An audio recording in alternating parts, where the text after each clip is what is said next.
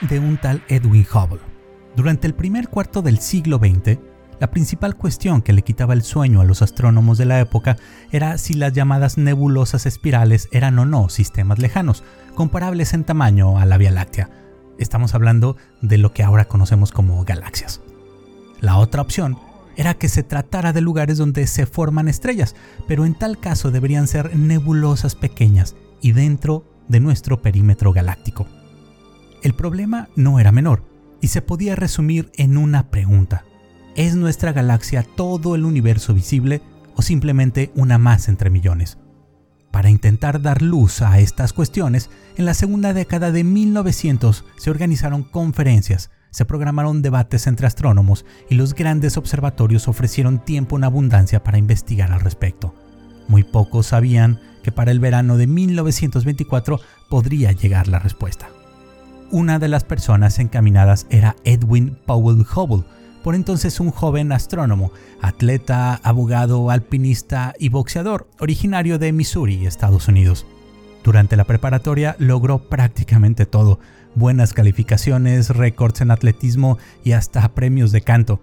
Obtuvo su doctorado en astronomía en 1919, después de estudiar en Oxford y servir para el ejército de los Estados Unidos durante la Primera Guerra Mundial. Ese mismo año comenzó a trabajar para George Hale, director del Observatorio Monte Wilson, donde se ubicaba el telescopio más grande del mundo hasta esa época, con 2.5 metros de diámetro. Desde su llegada a Monte Wilson, Hubble se enfocó en el problema de las nebulosas espirales y descubrió que la llamada nebulosa de Andrómeda contenía algunas estrellas variables, entre ellas de un tipo conocido como cefeidas, usadas para determinar grandes distancias en el universo. En realidad, Hubble confundió el tipo preciso de estrellas variables, y aunque sus cálculos tuvieron errores considerables, sus conclusiones fueron igualmente válidas. Los datos del cambio de brillo y duración en el ciclo de la luz de las estrellas variables, Hubble fue capaz de medir su distancia y descubrió que se ubicaban hasta puntos nunca antes imaginados, varias veces el tamaño de la misma Vía Láctea. A esa distancia, un objeto como la nebulosa de Andrómeda, que en apariencia mide unas dos veces el diámetro de la luna llena, debería ser enorme en tamaño. Las observaciones de Hubble por fin aclararon todo. Las nebulosas espirales como Andrómeda como Messier 33 en la constelación del Triángulo o como la llamada Remolino, son galaxias como la Vía Láctea, ubicadas a millones de años luz y formadas por cientos de miles de millones de estrellas y repletas de gas y polvo, con el que siguen formando estrellas. En conclusión, eran de la misma naturaleza que nuestra galaxia. Este fue uno de los descubrimientos más grandes de la astronomía moderna. Hubble dedicó el resto de su vida a estudiar las recién redefinidas galaxias y a buscar correlaciones y patrones entre ellas.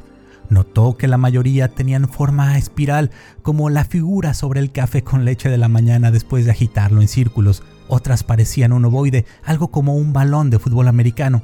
Algunas eran casi esféricas y otras no mostraban una forma bien definida. Las llamó irregulares. Después de recopilar decenas de imágenes, Hubble publicó un artículo en 1926 donde proponía agrupar las galaxias por su forma en elípticas, espirales e irregulares.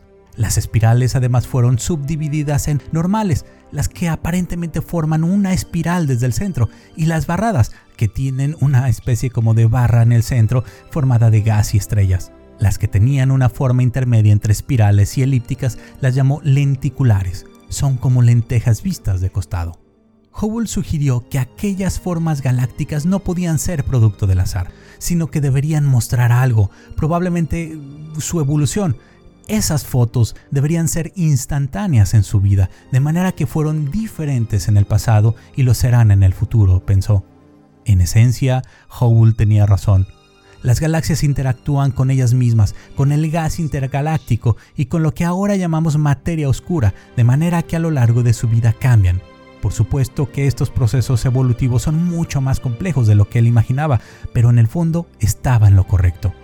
Al final de su vida en el otoño de 1953, Edwin Hubble dejó varios legados en la ciencia y también algunas controversias, pero de eso platicaremos en otro momento.